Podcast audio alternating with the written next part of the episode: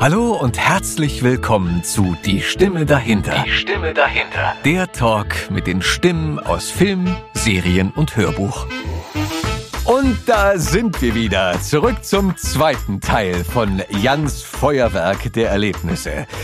Jan, du hattest gerade erzählt, dass du auch in den USA schon synchronisiert hast. Machen die Amis denn unseren Job äh, genauso gut wie wir? Ich finde nein, die Deutschen machen das wirklich schon am besten. Okay. Ja. Merkt man ja auch wirklich, also so viel wie wir synchronisieren und das ist ja. Ja, ich hatte, es gibt doch diese tolle ähm, Doku, ich glaube, die heißt Being George Clooney, in der ganz viel gezeigt wird, auch aus Italien, aus Frankreich, glaube ich, aus Deutschland, die unterschiedlichen Kollegen, die halt alle George Clooney sprechen. Und da geht es an einem gewissen Punkt dann irgendwann auch darum, wer hat die beste Synchro. Und natürlich sind die Italiener überzeugt davon, dass die italienische Ja. Synchro einfach mal die beste ist. Und die Deutschen auch, dass es, dass es die beste ist. Und ähm, ich glaube, Japan ich weiß gar nicht, ob es Koreaner oder Japaner waren, ähm, die halt auch arbeiten. Ja, ganz ja, anders, die synchronisieren aber, sehr aber viel. super interessant auch, wie, wie die das halt machen. Halt auch mit diesem, mit diesem, wie soll ich sagen, äh, ganz anders als bei uns, aber mit diesem Ehrgefühl oder mit äh, diesem Anspruch, mit Ja. dem Verbeugen und sowas, dass der Regisseur, der Übergeordnete natürlich viel respektvoller behandelt wird als bei uns teilweise, Ja. wo man vielleicht sagt, ey, ich weiß es genau, komm, mach mal noch mal und jetzt äh, spreche ich dir das, hör zu. so. Ja, in Japan sind ja die Sprecher, Seiyus heißen die da, das sind ja richtige Stars. Also das kann man mit hier überhaupt nicht vergleichen.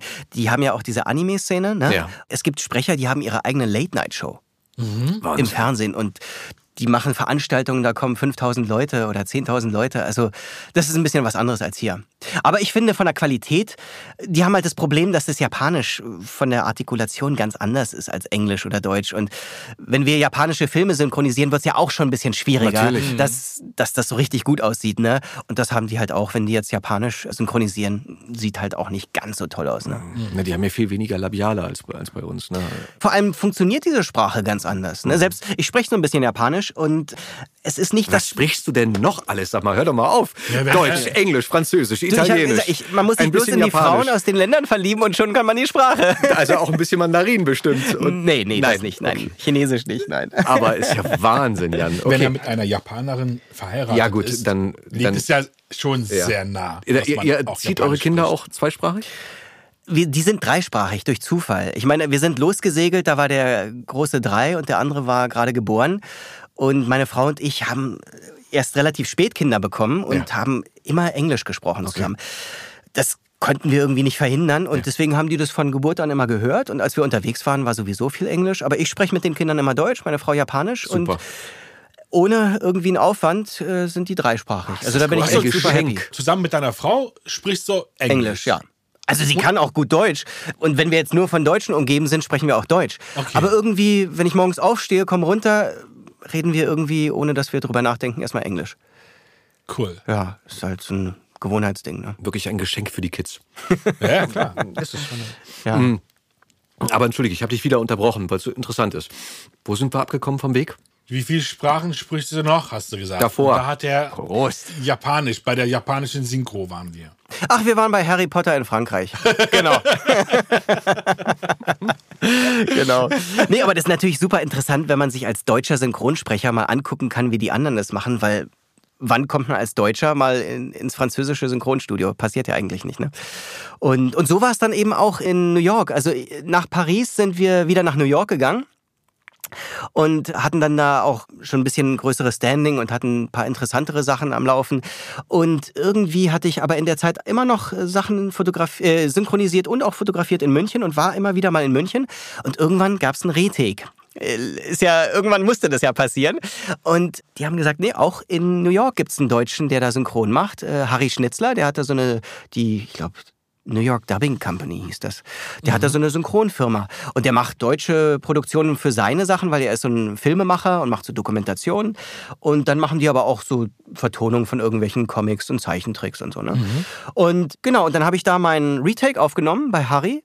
Und wir wurden dann auch richtig gute Freunde. Und dann hat er gesagt, ich habe hier so eine, so eine Doku gemacht und ich bräuchte, ich habe das schon auf Englisch vertont, ich bräuchte noch eine deutsche Spur. Würde ich das gerne machen? Ja, klar, mache ich dir. Und dann habe ich da den Kommentar gesprochen. Und dann hat sich das so ergeben, dann habe ich hier und da mal irgendwelche Comics gesprochen oder wie gesagt, hier und da auch mal einen Deutschen vertont. Das ist ja, ja. Wahnsinn, aber das reißt sich auch wieder ein in diesen, in diesen Glücksumstand, mehr oder weniger. Ja, halt ich weiß nicht, ich glaube, wenn man die Ohren und Augen offen hält, dann, dann ergeben sich einfach mhm. viele Sachen. Ne? Ja, du musst wach sein. Ja. Aber trotzdem, es klingt aus deinem Munde so, so wundervoll einfach, wenn du erzählst. So, da waren wir halt ein Jahr da, in Paris und dann sind wir nach New York gegangen. Das ist ja auch nicht jedem vergönnt, natürlich beruflich auch, je nachdem, was du tust und was du machst. Aber diese beiden Jobs, die du hast, die äh, vereinst du ja auch zu einer wunderbaren Freiheit. Also auch das Risiko in Kauf zu nehmen, dass halt Sachen nicht funktionieren, aber halt auch mit der Offenheit da an die Sache ranzugehen, dass du sagst, das wird schon irgendwie.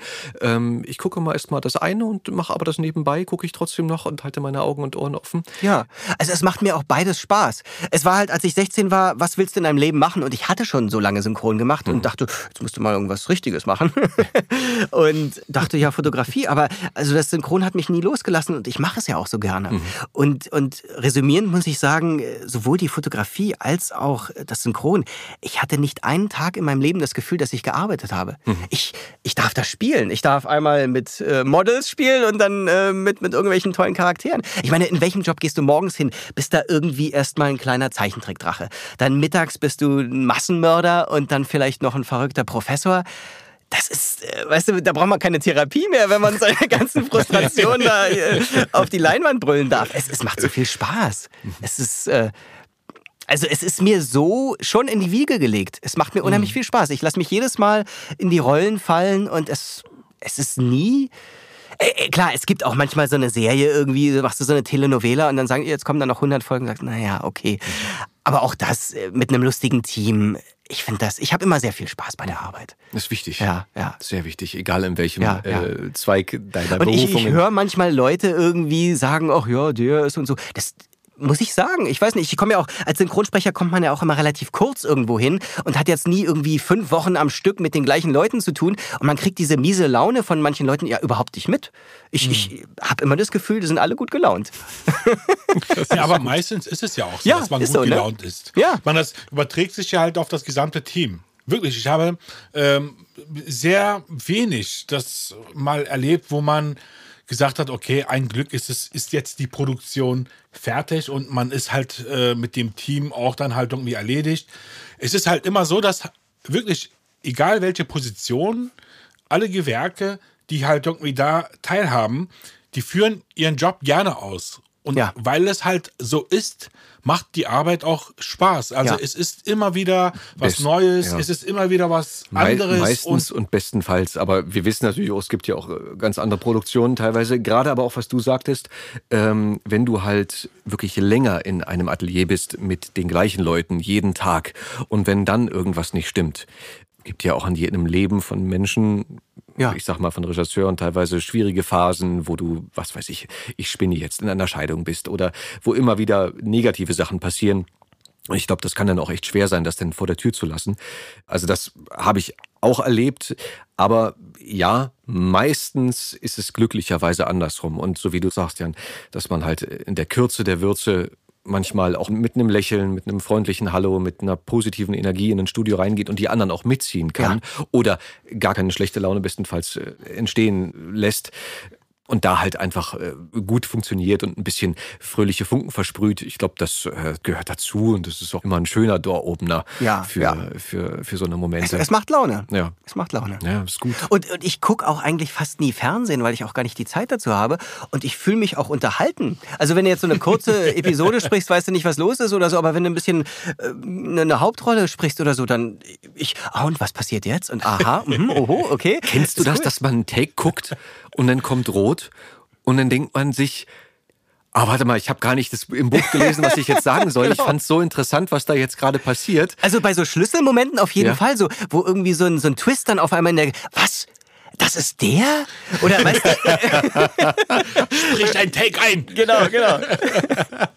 Aber synchron, selbst jetzt, ich meine, es ist ja wahnsinnig schnell geworden, aber ich finde, die Leute haben ja immer noch die Zeit, sich da ein paar Minuten irgendwo abzuknapsen und ein kleines Gespräch zwischendurch und Anekdoten erzählen oder irgendwelche Witze. Es, es ist ein schöner Job. Ja. ja. Apropos Anekdoten, hast du, fällt dir so auf Anhieb ähm, im Studio eine Sache ein, die du gerne erzählst, die für dich immer wieder, was weiß ich, die dir im Kopf geblieben ist, ein, ein schöner Schlüsselmoment ist? Oder ist das zu spontan? Teilweise gibt es ja auch so Sachen, die einem dann erst einfallen, wenn man bei einer Produktion ist in Gedanken und dann erzählt daraus. Also aus dem Synchronstudio, ich habe so viele schöne Erinnerungen, als wir damals alle noch zusammen vorm Mikro standen. Ne? Du hast das noch erlebt? Ja, ja, klar. Ja ich habe ja angefangen in München und mit den ganzen Jungs da, so Benny Weber und das, hat eine ganz andere Dynamik, wenn man natürlich mit anderen Leuten vor dem Mikro steht. Und wir wurden auch oft rausgeschmissen, irgendwie einen Lachkrampf bekommen. Jetzt, ey, du in die Ecke und er in die andere Ecke. Ist ja logisch.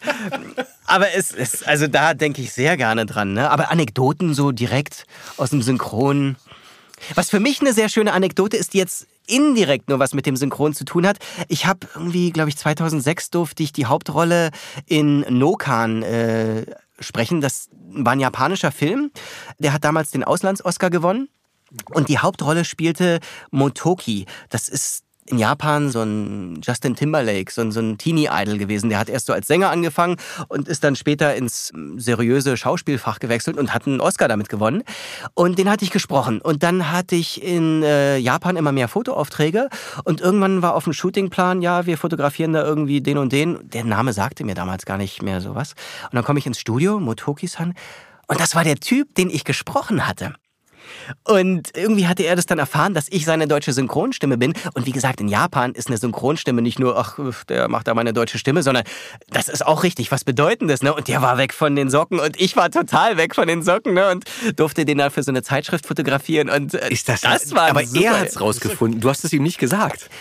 Nein, also irgendjemand hatte ihm gesteckt, äh, also äh, weil die wussten schon, dass ich auch in Deutschland synchron mache, ja. ne? Und ich hatte wohl in Japan wird man muss ich zurückgehen. Diese Kunden-Connections sind ganz anders als in Deutschland. Man geht nach jedem Shoot zu einem großen, großen Dinner, oft teilweise in so teure Restaurants, wo ich mir denke, hey, gib mir doch ein bisschen mehr Gage und wir sparen uns das. Nein, es muss sein, dass diese 20 Leute alle vom Fotoshoot müssen da zu diesem Dinner und da tauschen die ihre Lebensgeschichten aus. Mhm. Deswegen, also die Japaner leben mehr mit der Arbeit verheiratet, traurigerweise, als teilweise mit ihren Familien. Ne? Und deswegen wussten die auch viel über mich. Und dann habe ich wahrscheinlich mal erzählt, dass ich da in dem japanischen mhm. Film den gesprochen habe. Und ja, und dann haben die das da dem gesteckt und das war sehr lustig. Das ist toll. cool. womit auch die Frage beantwortet wäre, die dir ja bestimmt öfter mal gestellt wird. Hast du schon mal einen der Leute getroffen, die du gesprochen hast oder so? So eine Frage also ja immer eigentlich wieder. ist, glaube ich, er der ja. Einzige. Ich, ich, war hier und da irgendwelche Premieren und so, aber dann laufen die da über den roten ja, Teppich, dann darfst du einmal kurz Hallo sagen. Ne? Und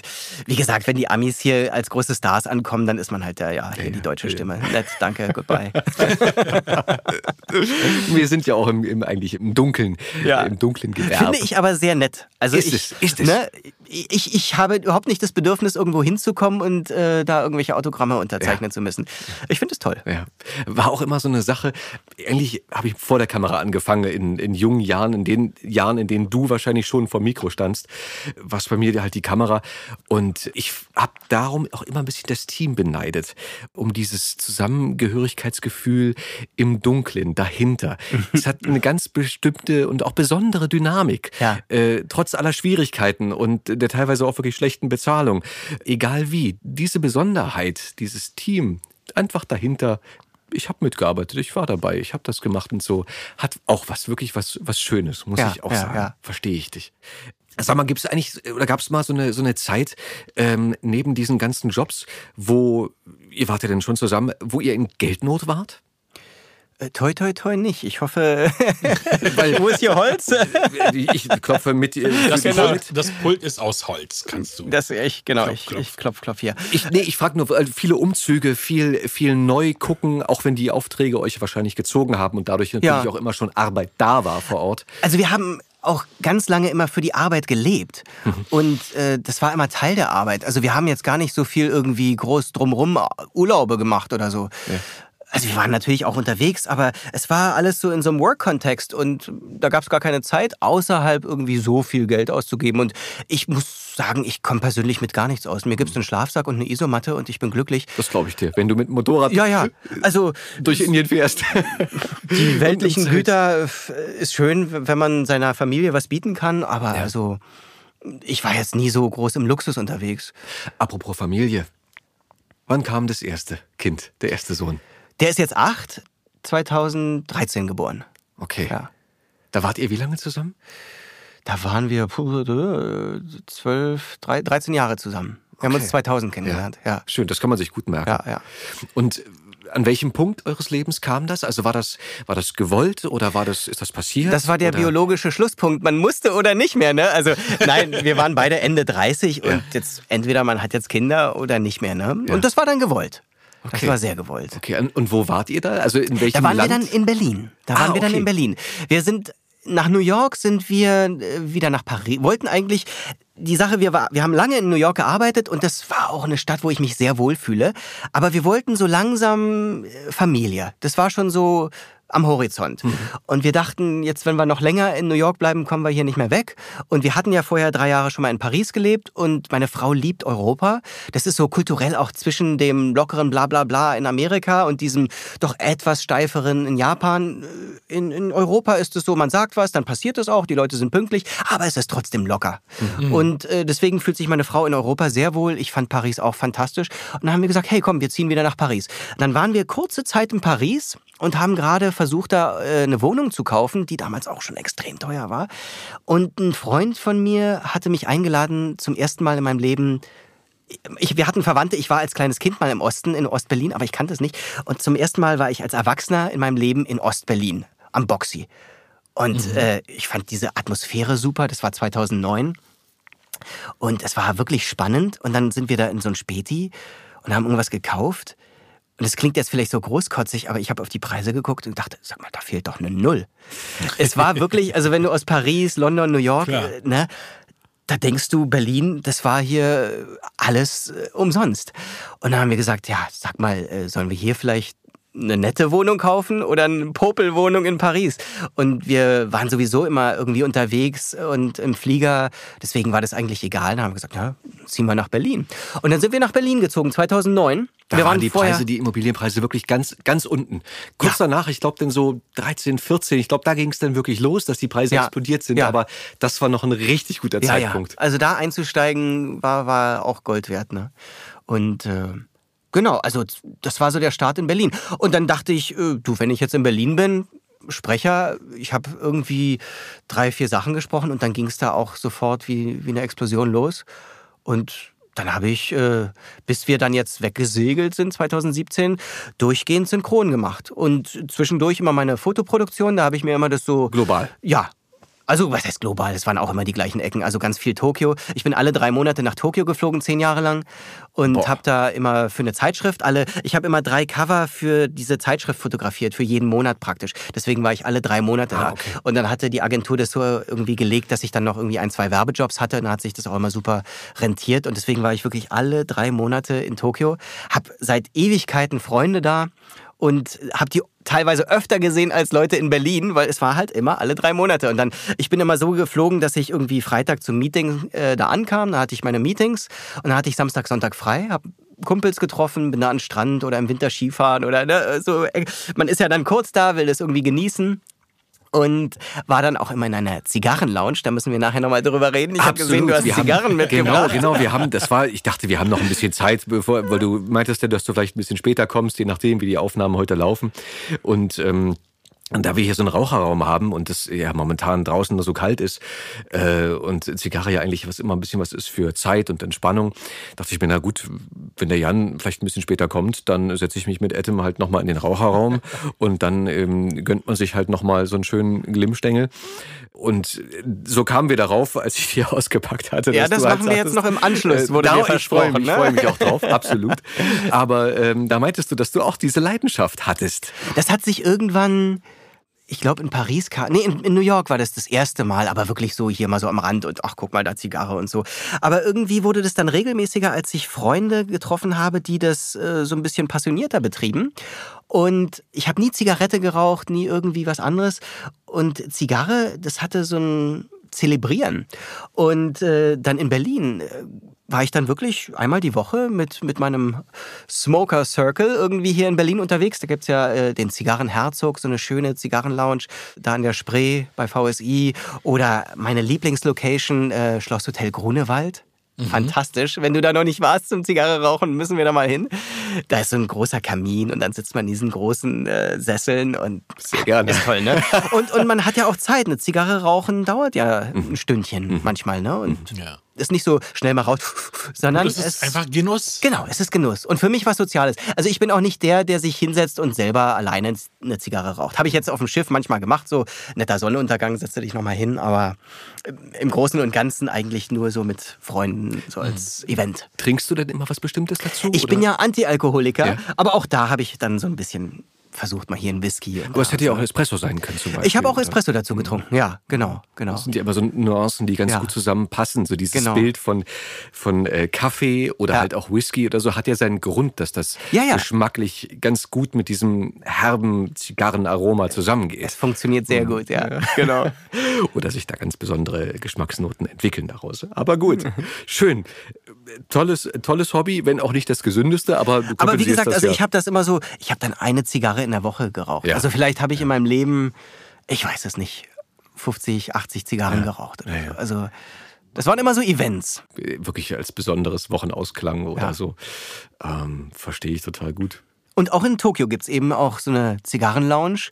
Die haben auch so eine herrliche Raucherkultur da. Und mhm. genau, da war ich dann immer mit meinen Freunden und habe die da getroffen. Und genau, und in, dann Montag, Dienstag, Mittwoch habe ich dann meine Fotoshoots gemacht, bin dann wieder zurückgekommen, habe hier gleich wieder synchronisiert und ja. Es gibt ja, Klammer auf, in Japan auch großartigen Whisky. Also ich muss sagen, ja, die Japaner ja. können, die können das wirklich. Santori Whisky. Also Santori Toki, Santori Hibiki.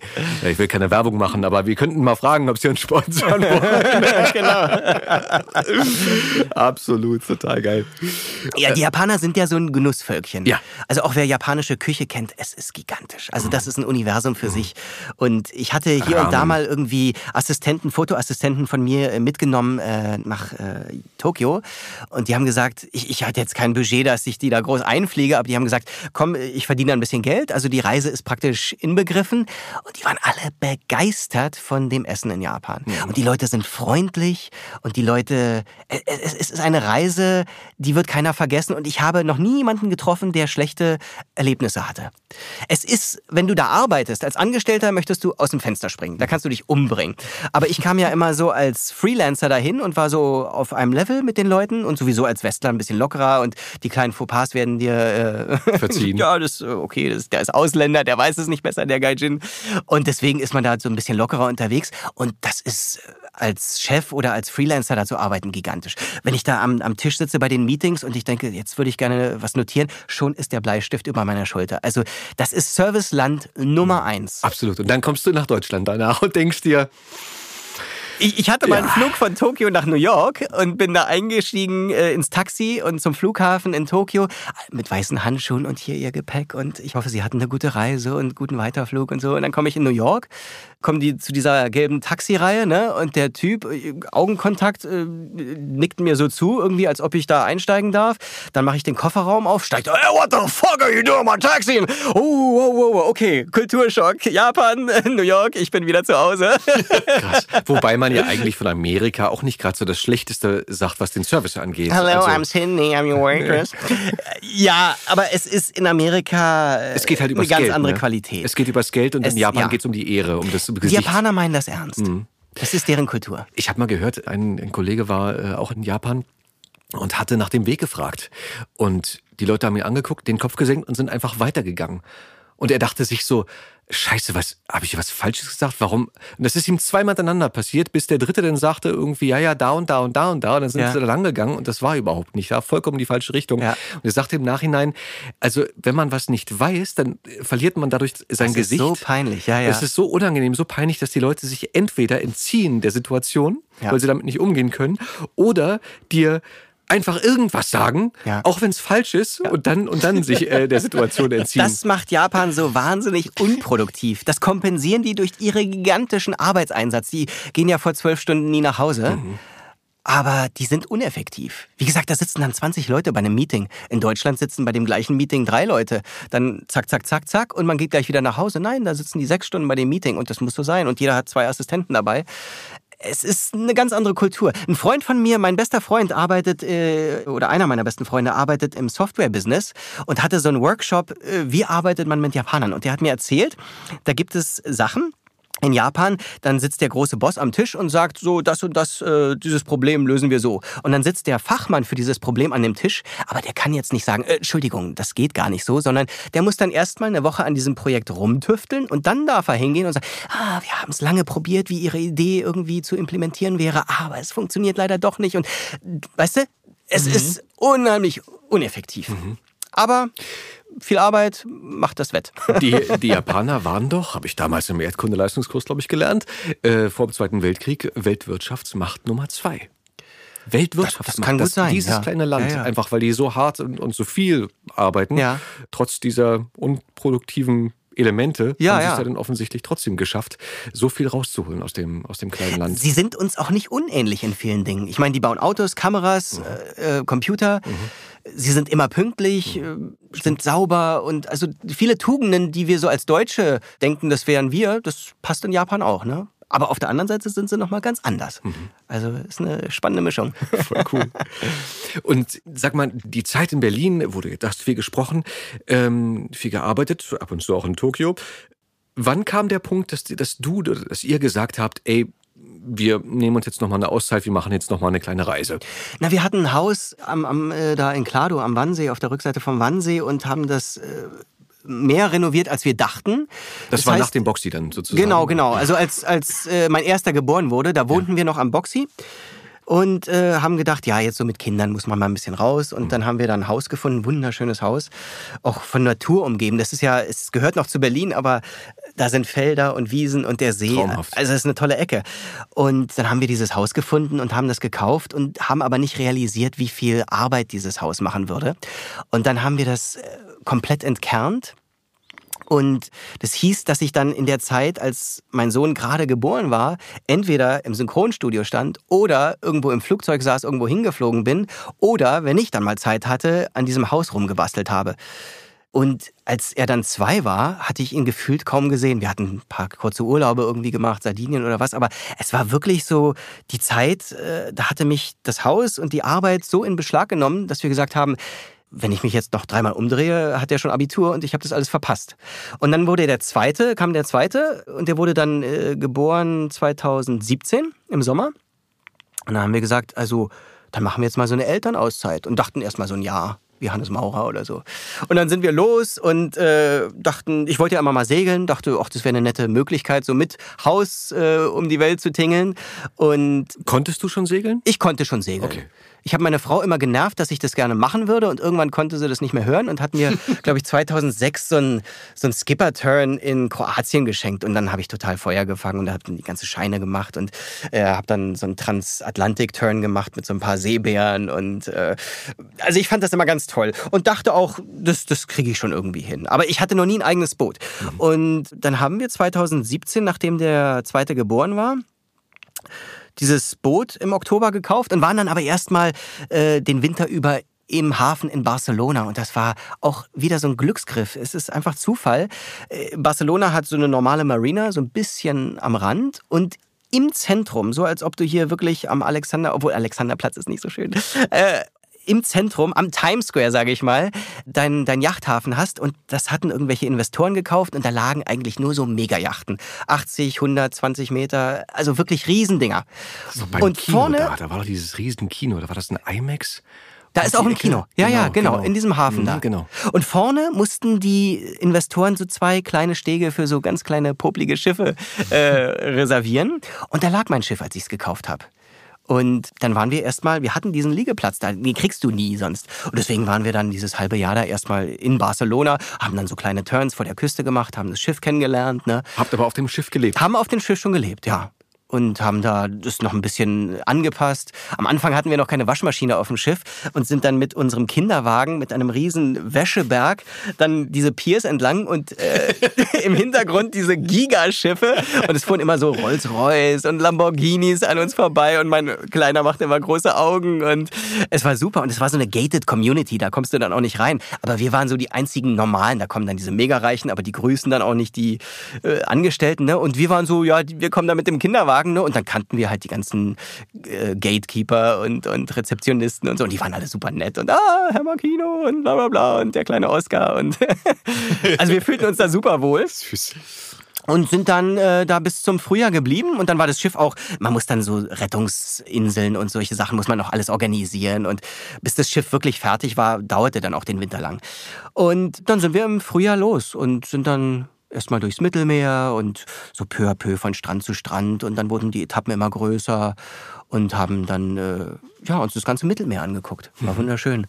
Viele Freunde zu Besuch gehabt und äh, den zweiten Winter haben wir dann in Rom verbracht. Die, die Freunde sind geflogen gekommen oder genau, in den kamen, jeweiligen Ländern? Nee, ja, teils, teils, teils, okay. teils.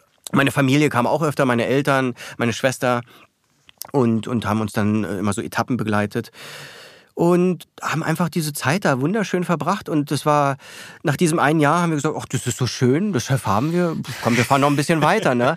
Und dann kam der zweite Winter, da waren wir dann in Rom. Äh, wir hatten auch Freunde in Rom, aber der Winter in Rom ist nicht ganz so schön wie in Barcelona. Und die Marina liegt auch in Ostia, das ist so ein bisschen außerhalb von Rom. Und dann haben wir irgendwie im Dezember fing es dann an zu regnen. Dann haben wir gesagt, jetzt machen wir kurz einen Break. Dann haben wir Weihnachten bei meinen Eltern in den Alpen gefeiert. Dann hat der Kleine noch Skifahren gelernt. Schiff liegen gelassen, genau. abgeschlossen. Flieger. Haben wir die Großeltern mal in Japan besucht, damit die den ganz Kleinen sehen. Ne? Und dann ging es im März weiter. Und dann sind wir da die italienische Küste runter und ach, so viele tolle wie, Erlebnisse. Wie hat, der, wie hat der Kleine den Flug weggesteckt nach Japan? Ach, das ging. Der, der war ja das gewohnt, dass es wackelt. Okay. der hatte erst Probleme, als wir wieder an Land waren, weil sein ganzes Leben, der war äh, ja vier, als er wieder zurückkam, der, der kannte das nicht anders. Es knarzt, es wackelt. Und wenn es nicht ist, dann kann er nicht gut schlafen. Ne? Jetzt süß. hat er sich langsam dran gewöhnt. Ja. Am Anfang hat er sich immer alle Klamotten vom Leib gerissen, weil so Schal und Mütze, das ja. war nichts für ihn. Aber sag mal ganz kurz nochmal, also ihr seid in Barcelona losgefahren mhm. und dann nächster Step Italien und dann Griechenland? Nee, oder? also erst sind wir rüber nach Mallorca. Das ja. war unsere erste lange Distanzstrecke. Das war so, da muss man über Nacht äh, segeln. Und ich weiß nicht, wie viel Zeit ihr noch habt. Ich könnte äh, noch Stunden über diese Segelreise erzählen. Erzähl mal. es, es fing gleich wirklich auch ganz toll an. Wir sind losgesegelt aus Barcelona. Dann kam der Abend und, und ich war damals der einzige Kapitän. Ich habe dann später mal irgendwelche Leute eingeladen, die mich dann abgewechselt haben und so. Ne? Aber damals, diese Strecke haben wir ganz alleine gesegelt. Und nachts bist du dann im Cockpit und musst theoretisch alle zwölf Minuten mal gucken, ob ein Schiff unterwegs ist. Weil äh, in zwölf Minuten kann das Schiff vom Horizont, ein schnelles Schiff vom Horizont, äh, dich praktisch touchieren. Mhm. Und wenn du alle zwölf Minuten guckst und vorher nichts gesehen hast, dann passt das schon. Abgesehen davon, dass dieses ganze Schiff sich mit iPad fahren lässt und du hast AIS, das ist so ein System, was dich vor anderen Schiffen warnt und du hast dein mhm. Radar und so, ne? Und dann wecke ich mich alle zwölf Minuten und guck kurz auf dem iPad, aha, alles okay, guck einmal rum, mh, super. Und kann dann immer so zehn Minuten schlafen. Okay. Aber dadurch kommst du dann in so eine, dieses lucide Träumen oder wie das heißt, ja. ne? Und kommst nie in den Tiefschlaf. Und da war mein erster Traum, äh, ich bin im Cockpit meines Schiffes und segel übers Mittelmeer und dann kommt eine Herde riesiger Elefanten, 20, 30 Meter hoch, die auf so riesigen Bäumstämmen balancieren. Und ich segel mit meinem Schiff genau durch diese Herde. Und am nächsten Morgen, ich hätte schwören können, das war real. Es muss natürlich geträumt gewesen sein, aber es war so, äh, solche Erlebnisse kriegt man an Land nicht geboten. Da brauchst du keine Drogen. Nein, da brauchst du keine Drogen mehr. Ne?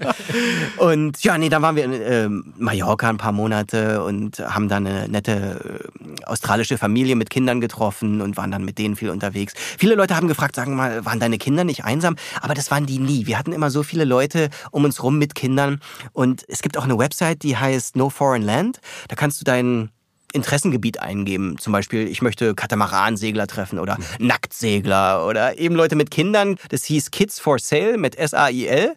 Das ist eine Gruppe äh, mit Kindern eben. Und dann kannst du auf so einer interaktiven Karte weltweit gucken, wo sind Schiffe mit Kindern.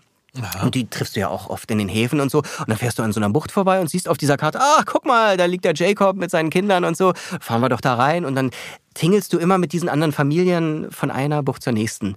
Und deswegen hatten wir auch lange Freundschaften dann, obwohl wir immer unterwegs waren. Mhm. Also ja. zusammen auch den Ort gewechselt. Ja, ja, genau, genau, ja. genau.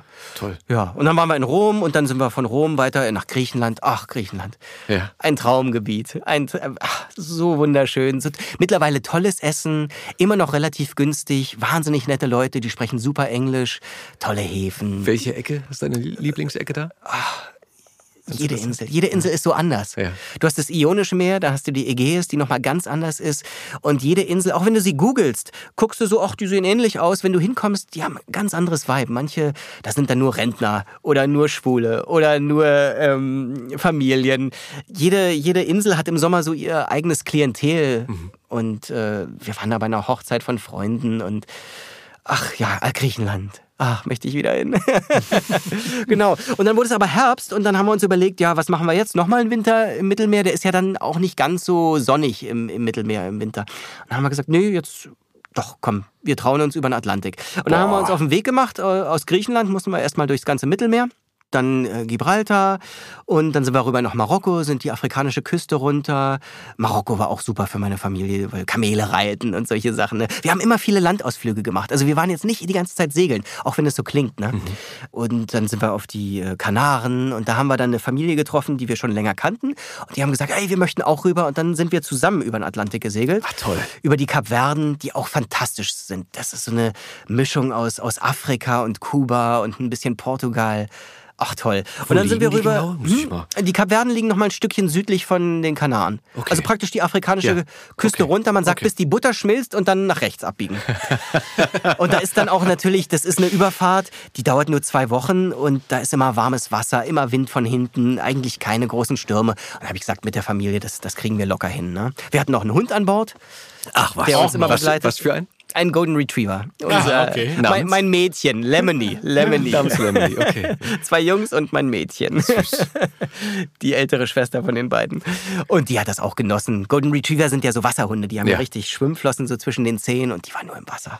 Und ja, dann sind wir über den Atlantik und äh, meine Frau hatte dann noch irgendwo auf so einem Markt so eine riesen Bananenstaude gefunden und die haben wir dann da draußen ins Cockpit gehängt und jeder durfte sich morgens dann immer eine Banane nehmen. Also es, es war wie in meinem Petsy Kinderbuch, weißt du? Das klingt traumhaft. Kleiner Kapitän ist angekommen hier. Ja. Wahnsinn. Ja, und dann waren wir in der Karibik und sind da hoch und runter getingelt und wir hatten auch dann immer Leute dabei, ähm, erst hatten wir nur Freunde dabei, das war auch super, aber du kümmerst dich dann halt immer um die Leute.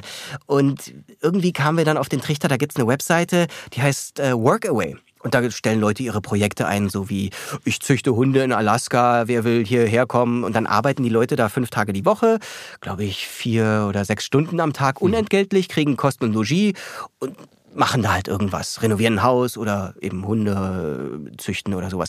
Und wir haben gesagt, hey, Familie sucht Nanny und äh, Mädchen für alles, wer will mit uns segeln? Da hatten wir hunderte von Anschriften und saßen dann abends im Cockpit und ja, klingt interessant, die ist nett und so. Dann haben wir uns immer mal für so zwei, drei Wochen Leute aufs Boot geholt, die nicht nur jetzt mit uns segeln wollten, sondern auch gewillt waren, ein bisschen was zu tun, mal äh, was abzuwaschen, ein bisschen am Boot irgendwas zu helfen, mit dem Hund Gassi zu gehen, einkaufen zu gehen. Ne? Und dann haben wir praktisch Freunde, aber so mit so ein bisschen Hilfeanteil immer an mhm. Bord gehabt und die haben uns dann auch auf den Passagen begleitet und da waren tolle Leute dabei. Wir hatten mal eine Freediverin an Bord, die hat mir und meinem Sohn beigebracht, wie man jetzt so apnoe taucht, ohne ja. Flasche. Und wir haben dann beide gelernt, er konnte dann zum Schluss, er war damals vier oder fünf, konnte so, ja, weiß nicht, so 20 Sekunden. Das war damals für ihn richtig viel. Und ich konnte zum Schluss so, weiß nicht, zweieinhalb, drei Minuten unter Wasser bleiben. Boah, schon gut, ey. Meine so auf zwölf Meter runter. Und ich glaube, also ich kann auch richtig tauchen mit Flasche. Ja, ja. Habe ich auch äh, viel gemacht. Aber zwölf Meter und zwei, drei Minuten reicht völlig. Ja. Darunter ist dann die Farbe weg, kommt kein Rotanteil mehr durchs Wasser und die ersten zehn Meter sind die spannenden. Ja. Und zwölf Meter war auch die Grenze, wo ich immer meinen Anker lege. Also auch wenn da irgendwie was hakte, konnte ich immer runter. Das war spitze. Und dann in der Karibik mit dem warmen Wasser. Traumhaft. Stehst du morgens auf, springt erstmal ins Wasser und, und tauchst da zwei Stunden Korallen. Also, ja. oh, das war so schön. Der hat mir Fotos gezeigt, ne, mit der Schatzkarte und so, was ihr da schön gebastelt habt. Ich hoffe, das hören jetzt meine Kinder nicht. Die denken, die hätten einen Schatz gefunden. Wir können ja hier, wir können hier so, überspringen das. ja, müssen wir darauf, auch darauf achten, dass sie Ich, nicht ich hatte hören. in Italien auf Amazon so eine kleine Schatztruhe gekauft und Ja. dachte, ach, irgendwo versteckst du die mal. Und hatte das dann aber vergessen. Und wir waren dann ja eine Zeit lang auch in der Karibik, aber dann kam eben Corona und bla bla bla. Und irgendwann mussten wir dann aus der Karibik wieder raus. Und ich dachte, ich habe immer noch diese Schatzkiste, aber die war leer. Und die Banken waren hauptsächlich geschlossen und ich hatte so ein bisschen Kleingeld und ich hatte mir darüber keine Gedanken gemacht, wie viel Kleingeld in so eine Schatulle passt. Ne? Und habe dann irgendwie bei den anderen Seglern noch ein paar Münzen gesammelt und hatte vielleicht so eine kleine Handvoll Münzen. Und diese Schatulle war total leer. Und jetzt sagte hey, was machst du jetzt? Und dann habe ich mir einen kleinen Trick überlegt. Ich hatte gegoogelt, irgendwie auf Föhr hatte ich so ein paar Grabsteine gegoogelt von Kapitänen, die da liegen. Und habe mir da einen rausgesucht und habe die Story gemacht. Da ist irgendwie ein deutscher Kapitän gewesen, 1700 irgendwas. Und der wurde von einem ganz berühmten Piraten namens so und so in der Karibik überfallen. Und sein Schiff wurde gekapert und er wurde gefangen genommen. Und weil er Kapitän war, durfte er dann aber auf dem Piratenschiff arbeiten. Und irgendwann konnte er sich dann aber davon machen mit einem kleinen Beiboot nachts und hat dann noch so eine kleine Schatulle mitgehen lassen. Und dann war er da aber eben, als wir dann äh, da waren, das war Antigua, war er dann also 1700 irgendwas auf Antigua auf so einer kleinen Insel vor der Küste gestrandet und hat da seinen Schatz vergraben und wurde dann aber gerettet von englischen Soldaten und konnte seine Schatulle nicht mehr mitnehmen und hat dann eine Flaschenpost hinterlassen, die wir dann gefunden haben. da haben also meine Kinder in so einem hohlen Baumstamm beim Spielen äh, so, eine, so eine Flasche gefunden. Oh, guck mal, was ist da drin? Oh, ein Brief, machen wir auf. Und das war dann dieser Brief und der hat uns geführt zu einer Höhle, die so eine Unterwasserhöhle, äh, nicht Unterwasserhöhle, aber eine Wasserhöhle, die nur von Wasser einen Zugang hatte. Da hatte ich dann so einen Kompass und eine Schatzkarte versteckt. Und als ich das versteckt hatte, war da total flaches Wasser. Und als wir das dann geholt haben, war da riesen Wellengang. Und dann sind wir in diese Höhle rein. Und dann sage ich zu meinem Sohn, nee, das muss da hinten. Und dann ist er da irgendwie auf die Felsen. Und ich dachte, meine Güte. Und ist da fast äh, zerquetscht worden an der Decke. Aber er hat dann tatsächlich da hinten aus einer Spalte eben einen kleinen Kompass und eine Schatulle mit einer Schatzkarte gezogen. Und dann haben wir die Schatzkarte studiert und das war eine andere Insel, auch in der Nähe. Und dann sind wir dahin und haben mit dieser Schatzkarte entschlüsselt, dass da unter einem großen äh, Kakteen, der so aussah wie so, ein, wie so eine Figur, die dann auf der Schatzkarte verzeichnet war, ein Schatz vergraben war. Und dann haben wir den ausgebuddelt. Und es war aber ein Fluch auf dem Schatz, weil der deutsche Kapitän hatte gesagt, wer diesen Schatz ausgräbt, soll den zu mir bringen, dann wird er groß entlohnt. Wer ihn aber aufbricht, wird von dem äh, Geist dieses anderen Piratenkapitäns heimgesucht. Deswegen hatte ich dann nur ein paar Steine da reingeschüttet, schön zugeschlossen und den Jungs gesagt, sorry, wir müssen erstmal den Schlüssel finden und der ist in Deutschland. Und dann haben wir noch ein paar Monate warten müssen, bis sie den dann äh, in Hamburg gefunden haben, den Schlüssel. Das ist spannend. Toll, ne? Aber Genau. die Story werden, werden deine Kinder wahrscheinlich ihren Kindern noch erzählen. Ja, also ich hoffe, dass sich das gelohnt hat. Und dann bin ich hier zur Bank und ich habe dann das mit 50 Cent Münzen aufgefüllt. Das waren über 1000 Euro. Was? Und 12 Kilo schwer. Ich hätte, das hätte ich nie gedacht. Unglaublich. Aber das sind halt so schöne goldfarbene Ja. Münzen und die Kinder haben bis jetzt äh, das für wahre Münze genommen, dass das ihr Schatz ist. Ne? Ja. Und dann schneiden wir das raus. Das schneiden wir dann raus. Nein, das ist, das ist so gut. Wir können ja zwei Fassungen machen. Genau. Die, die unter 12 und die ab 12 Fassung. Ich glaube, meine Kinder werden sich das nie anhören. Kein Interesse an Papas Jobs. Voll cool. Nein, aber also die Karibik war toll und aber irgendwann hat uns dann Corona eingeholt und Ich wollte gerade sagen, was war euer Ziel? Also wo ihr seid so rüber? Und wir dann, wollten oh, eigentlich, mein Sohn sollte ja im Sommer dann eingeschult werden Ja. und wir dachten, dass wir so nach Amerika an die Ostküste segeln und da unser Schiff verkaufen, dann vielleicht noch so einen kleinen Roadtrip machen, ein paar Freunde besuchen und dann äh, im Mai nach Deutschland zurückkommen, uns irgendwie wieder was suchen, zetteln und dann äh, mein Sohn im Sommer die Schule anfangen kann. Aber dann kam Corona und dann saßen wir da erstmal in der Karibik fest, auf Antigua eben und das war ja damals auch für, für Reisende überhaupt nicht klar, was sich da so ergibt. Dann machten langsam äh, machte einmal die Insel zu, dann die und dann kam man nirgendwo mehr rein und war da mehr oder weniger auf einer Insel gefangen, weil man nirgendwo mehr reinkam. Und im äh, Sommer kommen in der Karibik die Hurricanes und die Saison endet so ungefähr im Mai und dann sollte man da weg sein. Mhm. Und dann hast du die Option, du stellst dein Schiff an Land und hoffst, dass diese Insel in dem Jahr nicht getroffen wird oder du segelst halt weg oder du verschiffst dein eigenes Schiff auf so einem Frachtschiff. Das haben Freunde von uns gemacht und die haben dann aber 30.000 Dollar bezahlt, äh, haben ihr oh Schiff nach Antwerpen äh, verschiffen lassen. Und dann habe ich gesagt, äh, das tut mir zu sehr weh. Und außerdem, es brannte mir unter den Nägeln. Ich, ich, wir wollten das schon noch wissen irgendwie. Ne? Und die Option war, dass wir eben über den Nordatlantik zurücksegeln. Boah. Und ich hatte Bauchschmerzen, als wir losgesegelt sind, weil ich kannte die Route, die hatte ich ja schon mal gesegelt äh, als Mitsegler. Okay. Und äh, der Nordatlantik ist eine Region, da ziehen immer Sturmtiefs durch, von Westen nach Osten. Und die ziehen schneller, als du segeln kannst. Du wirst unweigerlich von denen eingeholt. Mhm. Und äh, ein bisschen weiter südlich hast du eine Zone, wo gar kein Wind ist. Und du musst dann immer damit spielen, dass du am Rand dieser Tiefdruckgebiete segelst. Das heißt, du musst hoch und runter. Und wenn du ein bisschen zu langsam bist, kriegst du eins auf die Finger von dem Sturm. Und wenn du zu weit südlich bist, hast du keinen Wind. Mhm. Und wir sind dann losgesegelt und die, auf die Azoren braucht man normalerweise so drei Wochen. Manche haben dann fünf Wochen gebraucht. Und die traditionelle Route führt hoch nach Bermuda und dann biegt man rechts nach Osten ab. Das war auch die Route, die ich damals schon gesegelt war. Und ich bin losgesegelt und drei, vier Tage später, wir hatten ein Satellitentelefon, ein Freund von mir hat uns immer Wetterinformationen jeden Tag gegeben. Und äh, der hat mir gesagt, du im Norden, da warten die Stürme. Und ich, ja, ich weiß, die kommen jetzt und so. Und er sagte, ja, aber mit Blitz. Und Blitz ist das, was mir als Segler auf dem Wasser gar nicht gefällt. Stürme, okay. Weißt du, so ein Schiff, das geht nicht sofort unter. Ja. Auch starker Wind, dann nimmst du das Segel weg oder so. Aber Blitz ist doof. Da wurden dann nämlich auch zwei oder drei Yachten, nee, zwei Yachten wurden getroffen. Nee, drei Yachten wurden vom Blitz getroffen. Zwei haben ihren, ihr Rig verloren. Und du verlierst deine gesamte Elektronik. Du kannst keine SOS mehr absetzen. Ist alles fried. Alles. Gibt's kein, gibt's kein Mittel dagegen? Nee, du hast dann immer noch eine Rettungsinsel, wenn dein. Schiff untergehen sollte. Manche Schiffe gehen auch durch Blitzschlag unter. Also das ist eine unangenehme Sache. Deswegen wollte ich dem aus dem Weg gehen und habe gesagt, hey komm, wir segeln jetzt hier Richtung Süden, wo wir haben dann auf so einem Tracker gesehen, da war seit zehn Jahren kein anderes Pleasure-Boot mehr unterwegs, da sind nur manchmal Frachter. Wir waren viel zu weit südlich für diese Route, da ist eigentlich nie Wind. Wir hatten dann zwei Tage Flaute und den Rest der Strecke hatten wir gigantischen Wind und haben einige überholt, die weiter nach nördlich äh, gesegelt sind und schwere Stürme durchwettern mussten. Und vielleicht, ich weiß nicht, entweder Glück, Bauchgefühl, ja. auch da wieder den goldenen Weg gewählt. Und wir waren dann äh, knapp unter drei Wochen auf den Azoren. Und das war eine tolle, tolle Reise. Und Wo wart ihr? Auf welcher Insel? Wir wollten eigentlich in Café Sport. Wenn unter den Zuhörern Segler sind, das kennen ja. die, das ist äh, der Treffpunkt auf den Azoren für alle Segler. Seit über 100 Jahren gibt es da so ein Café, wo sich alle treffen, auf Horta. Äh, bloß war das äh, schwierig, da in den Hafen reinzukommen. Als wir lossegelten, hieß das, man darf nur vorbeisegeln. Wenn man irgendwelche technischen Probleme hat, äh, kommen die dann raus und helfen einem. Aber wegen Corona darf man nicht anlegen. Und dann sind wir an Horta vorbeigesegelt. Ich habe mit denen gefunkt und die meinten, ja, der Hafen ist immer noch voll und so. Aber São Miguel hat gerade aufgemacht. Das ist die nächste Insel. Wir sind dann noch ein paar Stunden weiter gesegelt, waren in São Miguel und waren die einzige Touristenjacht. Und es gab auch sonst keine Touristen auf der Insel, weil alle Flüge waren gecancelt. Wir haben dann noch ein Mietauto aufgetrieben, weil alle Mietautostationen hatten zugemacht, weil sowieso keiner da war.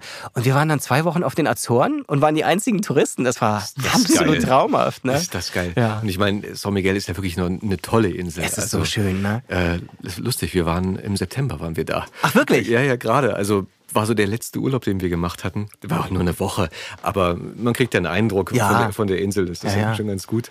Und die Landschaft ist ja wirklich auch traumhaft. Ja, es ist so eine verrückte Mischung von diesen groß, großen Blumen mit riesigen Blüten und dann so Alpenwiesen mit Kühen und. Aber trotzdem Vulkanseen ne? und. Äh, es ist eine verrückte Gestein. Mischung. Total. Angenehmes Wetter, nicht zu warm, nicht zu heiß. Ja, genau. Immer ganz gut kann man in Rente gehen. ja, ja, könnte man. Ich habe ich hab auch einen Portugiesen da getroffen, der auch überlegt hat, dorthin zu ziehen und von dort aus zu arbeiten und, ja, und ja, das, was er so macht, halt dann von dort aus zu machen, weil er sagt, ich komme sowieso alle paar Monate her, um meine Energie ein bisschen aufzuladen, weil ich das brauche. Ich meine, Portugal ist ja jetzt auch kein hässliches Land, aber trotzdem, selbst ihm ging das so. Ja, ja. Es hat Insofern. nochmal ein ganz eigenes Flair. Mhm. Wie gesagt, jede Insel, die man angelaufen hat, ist, ist ja, jede hat so eine so eine eigene Seele. Mhm. Einfach abgeschlossen und dadurch ein bisschen anders als die Insel fünf Kilometer weiter. Mhm. Und danach war dann so der Punkt, dass ihr gesagt habt, jetzt geht's wieder zurück nach Deutschland? Oder?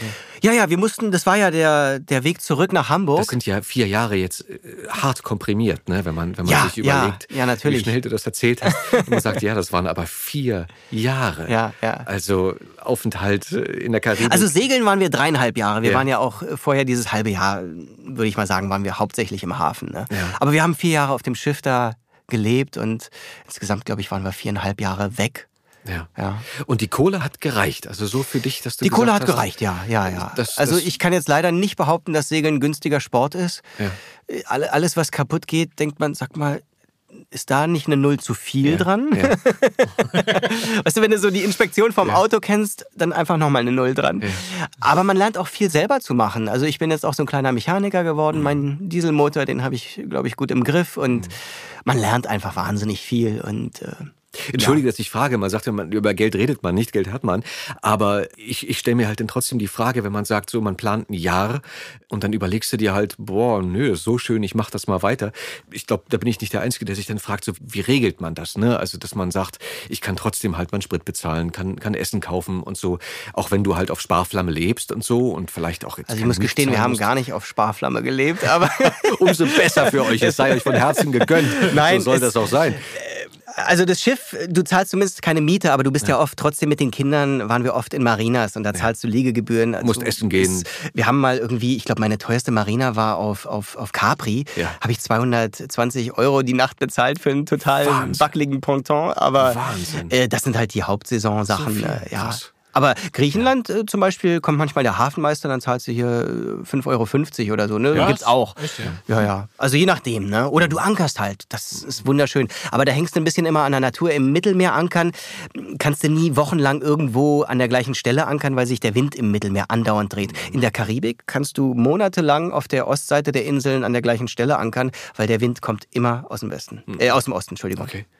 Und dann äh, kleines Beiboot und dann rüber. Genau, genau, mit dem Dingi durch die Gegend und äh, das hatten oft meine Jungs irgendwie gekapert. Die, das letzte Jahr waren wir mit einer belgischen Familie unterwegs, die hatten zwei Mädchen und das war so wirklich die vier Freunde, meine beiden Jungs und, und die beiden Mädchen und mit dem Hund und die haben dann morgens Walkie-Talkie bekommen, sind irgendwie mit dem Beiboot da an den Strand gefahren und äh, die hat man dann abends wieder gesehen und äh, also das... Das war, war für die Kinder, glaube ich, ein tolles Abenteuer, mit diesem Dingi da durch die Gegend zu düsen.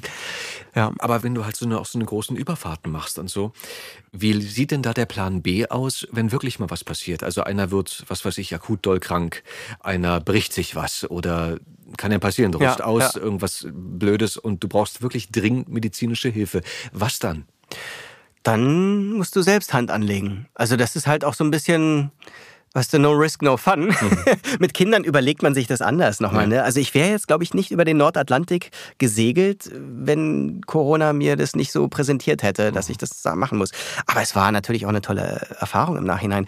Nein, du machst das alles selber. Also du kannst natürlich, es gibt den äh, Online-Doktor, du kannst über Satellitentelefon dir medizinischen Rat holen, wenn du irgendwie ganz weit draußen bist. Aber du musst es dann alles selber handeln. Aber wir haben auch die entsprechenden Kurse gemacht. Wir haben sogar einen Erste-Hilfe-Kurs für unseren Hund gemacht. Wäre, ich habe ich auch dran gedacht. Also Hundefutter ist natürlich ein wichtiges Ding und dann natürlich auch Tierarzt. Ne? ist ja auch nicht unwichtig. Also mit dem Tierreisen ist sowieso die größte äh, Komplikation gewesen für uns, weil wir, du brauchst ja hauptsächlich keine Visas für die ganzen Länder, Ja. aber der Hund braucht immer Einreise- und Ausreisedokumente. Jeder Hafen, also jetzt nicht immer Europa, Ja. aber wenn du in der Karibik bist, diese ganzen kleinen Inseln sind ja andere Länder. Mhm. Und äh, du segelst dann ein Stündchen und bist wieder in einem anderen Land und wieder muss der Tierarzt kommen und deinen Hund kontrollieren und das muss alles vorher angemeldet werden und äh, das ist viel Papierkram und die Untersuchungen sind äh, auch aufwendig und ja, aber das, das, es kam nicht in Frage, dass unser Familienmitglied irgendwo anders ist als bei uns, deswegen die musste mit. Wahnsinn, tolle Entscheidung. Also auch als Hundebesitzer ist eine große Überlegung, nehme ich den Hund mit oder nicht. Ähm, Im Flugzeug kommt es nicht in Frage, Nee. das finde ich Tierquälerei. Ja, ja. Auf dem Boot, Im Notfall, aber ja, wirklich nur im Notfall, wenn du umziehst vielleicht Ja. oder so, äh, mehrere Jahre. Aber egal wie, äh, auf dem Boot, wo macht denn der Hund Kacki? Am Anfang waren wir ja wirklich immer am Strand, morgens, abends, immer Gassi gehen. Ne? Und wir sind meistens äh, irgendwo an Land gewesen, entweder Marina oder Ankern oder so. Die Überfahrten im Mittelmeer, die sind vielleicht mal zwei, mal die langen Strecken drei Tage. Achso, da hast du aber immer Punkte, wo du dann auch bei den langen Überfahrten irgendwo eine Insel hast, wo du mal anlegen Ja, ich meine jetzt, wenn du zum Beispiel von Sizilien nach Mallorca segelst, bist du in zwei Tagen da. Nee, ich meine jetzt gerade, also wenn du über den Teich fährst. Ach so, nee, da dann eben nicht mehr. Und Ja. das wollte ich gerade sagen, das hat sich auch für unser- unseren Hund äh, langsam ergeben, dass er immer länger damit klarkommen musste. Die hat immer so ungefähr 24 Stunden gehalten und schnupperte dann vorne am Schiff, ob noch irgendwo Land in Sicht ist. Aber wenn dann nichts mehr zu riechen war, dann hat sie ihr Geschäft vorne gemacht. Und ich bin dann mit ihr da vorne Gassi gegangen. Außer es war Sturm oder so, dann hat sie im Cockpit. Aber meistens vorne. Und dann habe ich ja als erfahrener Hundehalter mein Beutelchen schon und habe das dann da gleich aufgefangen und gegenüber Bord. Und Pipi hat sie dann gemacht.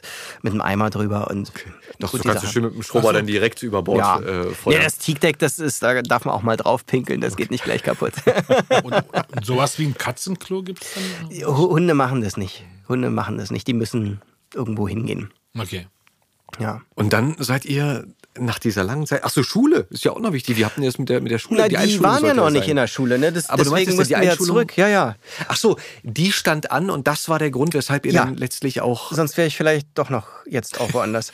Aber nein, jetzt sind wir in der Schule und nee, wir, war, wir sind dann äh, nach Deutschland gerast. Also wir waren auf den Azoren, da waren wir noch zwei Wochen, sind dann durch die Biskaya. Da hat uns eigentlich der einzige schlimme Sturm erwischt.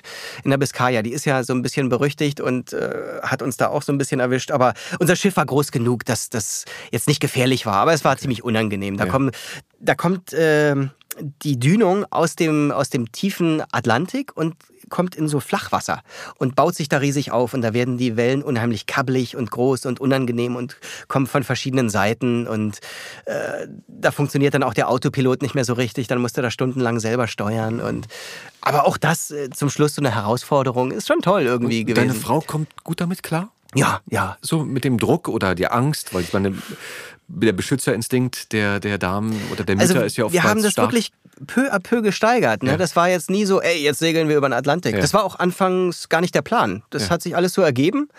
Und äh, nein, meine Frau hat da immer äh, mitgezogen. Sonst, äh, ja, du, äh, wir sind seit über 20 Jahren zusammen und das hat einen Grund. Also wir äh, klar. ticken da sehr ähnlich. Schön, schön, total gut. Ja, und dann sind wir in Hamburg angekommen, kurz vor Schulanfang. Und äh, mussten dann, wir waren in der Zwischenzeit angemeldet bei meinen Eltern in Bayern.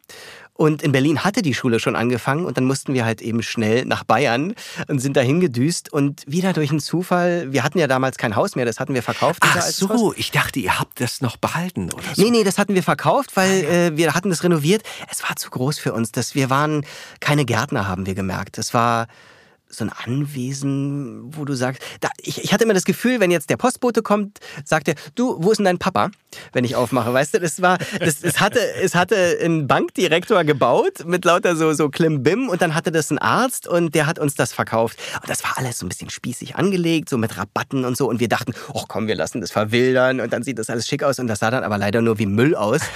Und neben diesem Renovieren habe ich mich dann auch um diesen riesen Garten kümmern müssen. Und das war einfach so viel Aufwand, äh, wo wir sagen, wir, wir fühlen uns viel wohler auf so ein paar Quadratmetern auf dem Schiff. Da hatten wir drei Kabinen, zwei Badezimmer und einen Salon und das, das war unsere Welt. Auf 15 Metern hat sich da unser ganzes Leben abgespielt, diese Zeit lang und das war uns nie zu eng. Deswegen dieses große Haus vermisse ich überhaupt nicht. Und, aber wir mussten eben was suchen wieder zum Wohnen. Und jetzt haben wir dann durch Zufall zur Miete erstmal ein wunderschönes Haus äh, in Bayern gefunden, wo jetzt meine Familie nicht mehr unbedingt weg will. Jetzt muss ich noch ein schöneres Haus hier in Berlin finden. Aber ich äh, hoffe da auch wieder auf mein Glück.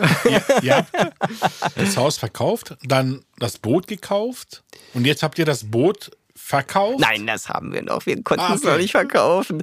Es gab noch nie einen Gegenstand, an dem ich emotional so hing. Die hat ja einen Namen, Fiolina. Mhm. Und ich kenne jedes Geräusch. Wenn ich schlafe und da knarzt was anderes, ich wach sofort auf. Die hat uns so tapfer über diese Meere begleitet und uns sicher dahin gebracht. Das ist, das ist wie so ein Familienmitglied, die kann man nicht einfach verkaufen. Aber wir werden sie wohl verkaufen, weil man braucht leider sehr viel Zeit zum Segeln. Das Boot steht jetzt in Hamburg. In Hamburg, genau. Okay. Tju, Ab und da zu, wo es, fährst da, du wo mal- es hingehört, näher an den Hafen, näher an die Küste. Fährst du ab schön. und zu Genau. mal, warst du schon mal jetzt äh, in den letzten Wochen? Ich, ich fahre immer wieder mal und, und guck mal, ich habe einen Freund in Hamburg, den ich dann besuche und dann gucke ich nach dem Schiff und ja. Aber die steht jetzt auch an Land, die liegt im Winter nicht im Wasser. Ah, okay. Das ist Und- vernünftig. Ja, genau.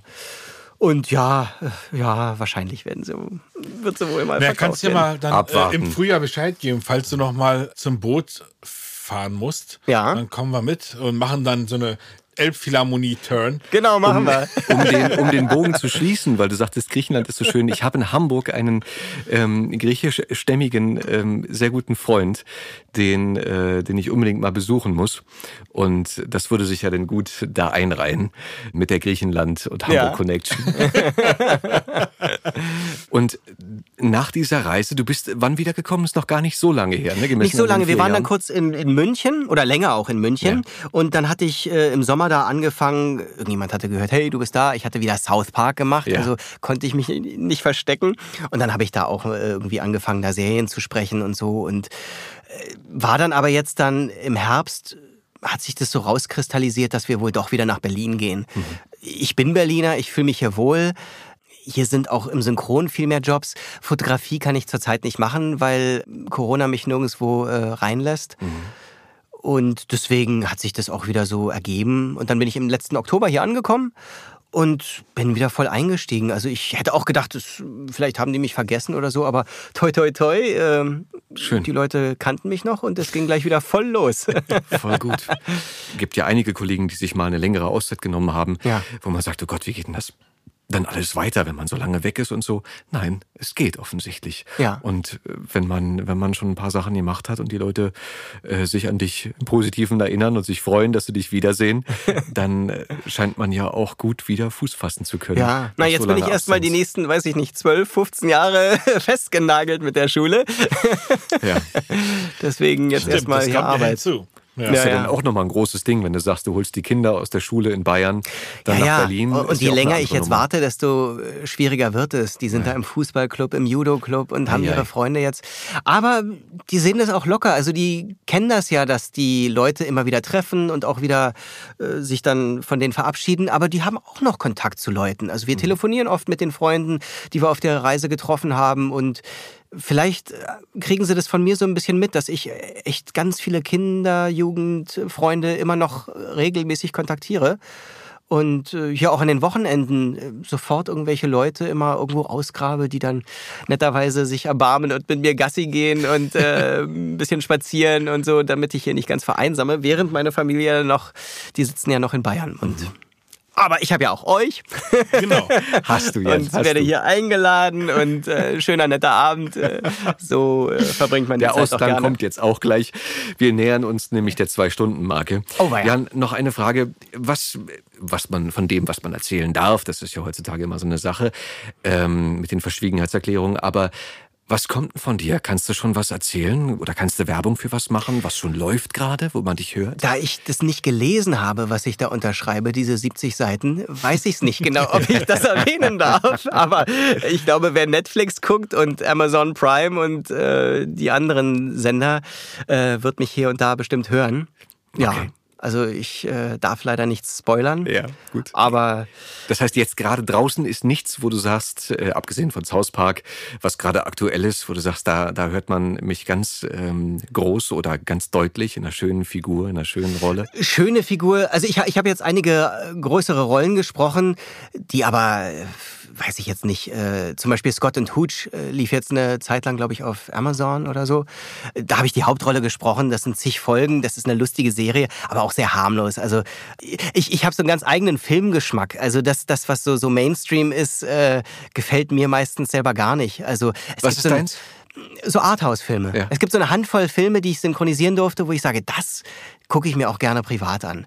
Welcher von denen ist einer deiner Favoriten? Also ich glaube, mein absoluter Favorit ist äh, Der Wein und der Wind. Oder Der Wind und der Wein, aber ja, weiß ich gar nicht. Ein französischer Film, so eine Geschichte von drei Geschwistern, die das Weingut ihrer Eltern übernehmen, nachdem die gestorben sind und die sich so ein bisschen zusammenraufen müssen. Und vielleicht liegt es auch so, die sind in einer, an der gleichen Altersgruppe, die sind so, ja, so, so in der Mitte des Lebens, haben gerade Kinder bekommen und Eltern sind, also meine leben zum Glück noch, aber es ist so eine Umbruchzeit im Leben, ne? Und, und das ist so eine schöne, sehr französisch erzählte Geschichte, sowas, ne? Vielleicht Oder- kommt das auch noch in deinem Leben. Ein Weingut? Mal gucken. Nein, mit dem trinke Gärtnern keinen war ja Wein. nicht so, meintest du, und Alkohol nee, Gärtner, auch nicht. Gärtnern und Alkohol. Ich mache lieber eine Ananasplantage oder okay. Schokoladenfabrik. Praline. das ist ein schönes Schlusswort. Jan, mein Lieber, danke schön, dass du bei uns warst und dass du so viel wirklich Interessantes und Schönes aus deinem Leben erzählt hast. Äh, ich hoffe, dass das eine Inspiration für viele unserer Hörer ist, die vielleicht an einem Punkt sind, wo sie überlegen, was, was mache ich als nächstes oder sich bestimmte Schritte nicht trauen zu gehen und äh, das als Anreiz nehmen, vielleicht doch den einen oder anderen mutigen Schritt zu wagen. Kann ich nur jedem empfehlen. Letztes, letzter Satz. Das Leben, wenn du dir das so als Kuchen anguckst, dann gibt es so Tortenstücke, wie zum Beispiel Synchron, mache ich seit über 30 Jahren, aber das ist nur ein Tortenstück. Und dann gibt es so kurze Erlebnisse, äh, wie, weiß ich nicht, Besteigung vom El Capitan. Das waren nur drei Tage, aber das ist auch so ein großes Tortenstück. Deswegen ist Zeit so relativ. Und wenn man immer nur das Gleiche macht, dann habe ich die Angst, dass man sein Leben verpasst. Also ich kann nur jedem raten, nochmal irgendwas Neues. Gerade jetzt vielleicht nach der Corona-Zeit. Man muss ja seinen Job nicht aufgeben, aber einfach nochmal neue Aspekte ausloten. Kann ich jedem empfehlen. Jan, Dankeschön. Danke Mach's euch. gut. Auf Wiederhören. Ciao. Ciao. Das war Die Stimme dahinter. Die Stimme dahinter. Moderiert von Fabian Oskar Wien. Produziert von Effendi Audio Solutions.